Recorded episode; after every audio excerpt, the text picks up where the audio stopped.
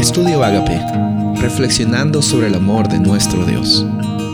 El título de hoy es Engrandeceré tu nombre, Génesis 12, 1 y 2. El Señor le dijo a Abraham, vete de tu tierra, de entre tus parientes y de la casa de tu padre, a la tierra que yo te mostraré, y haré de ti una nación grande, y te bendeciré y engrandeceré tu nombre, y serás de bendición. Es increíble esta primera promesa que Dios le da a Abraham. Es la primera declaración que Dios le da a Abraham. Le dice, ¿sabes qué?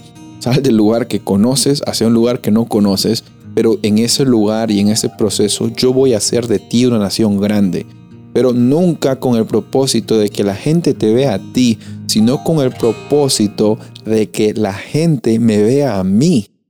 ¿Sabes? Dice la Biblia aquí de que Abraham llegó a tener una promesa por parte de Dios, la promesa de ser engrandecido. Dice, engrandeceré tu nombre. ¿Sabes?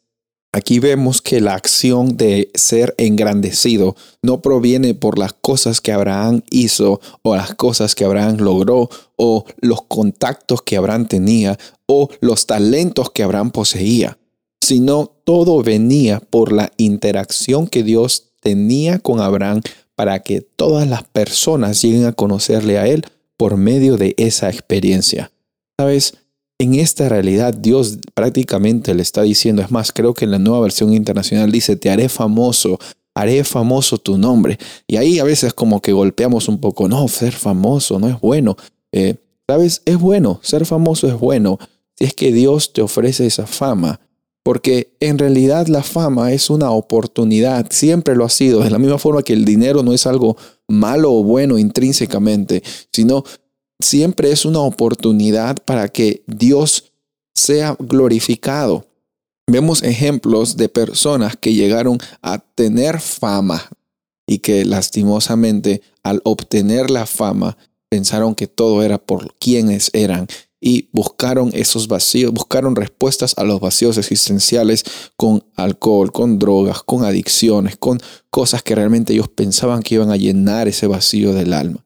Pero vemos aquí también la intención de la torre de Babel en Génesis 11, decir, bueno, hay que juntarnos, hay que hacernos famosos, hay que, hay que nuestro nombre sea conocido. Esa fue la intención de la torre de Babel.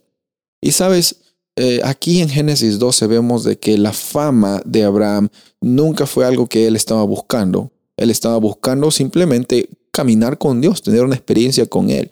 Y sabes, Dios permitió que eso suceda para que la gente no vea a Abraham otra vez, sino para que la gente vea a Dios por medio de Abraham.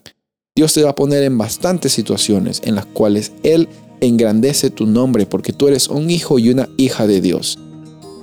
Es mi oración y mi anhelo que siempre la gente vea a Jesús en tu corazón, que vea a Jesús en tus interacciones, que tú mires a otros como si Jesús estaría literalmente viendo a esas personas, porque cuando Pablo dice, ya no vivo yo, mas Cristo vive en mí, esa es la invitación para que tú y yo, nosotros seamos Jesús para otras personas. Soy el pastor Rubén Casabona y deseo que tengas un día bendecido.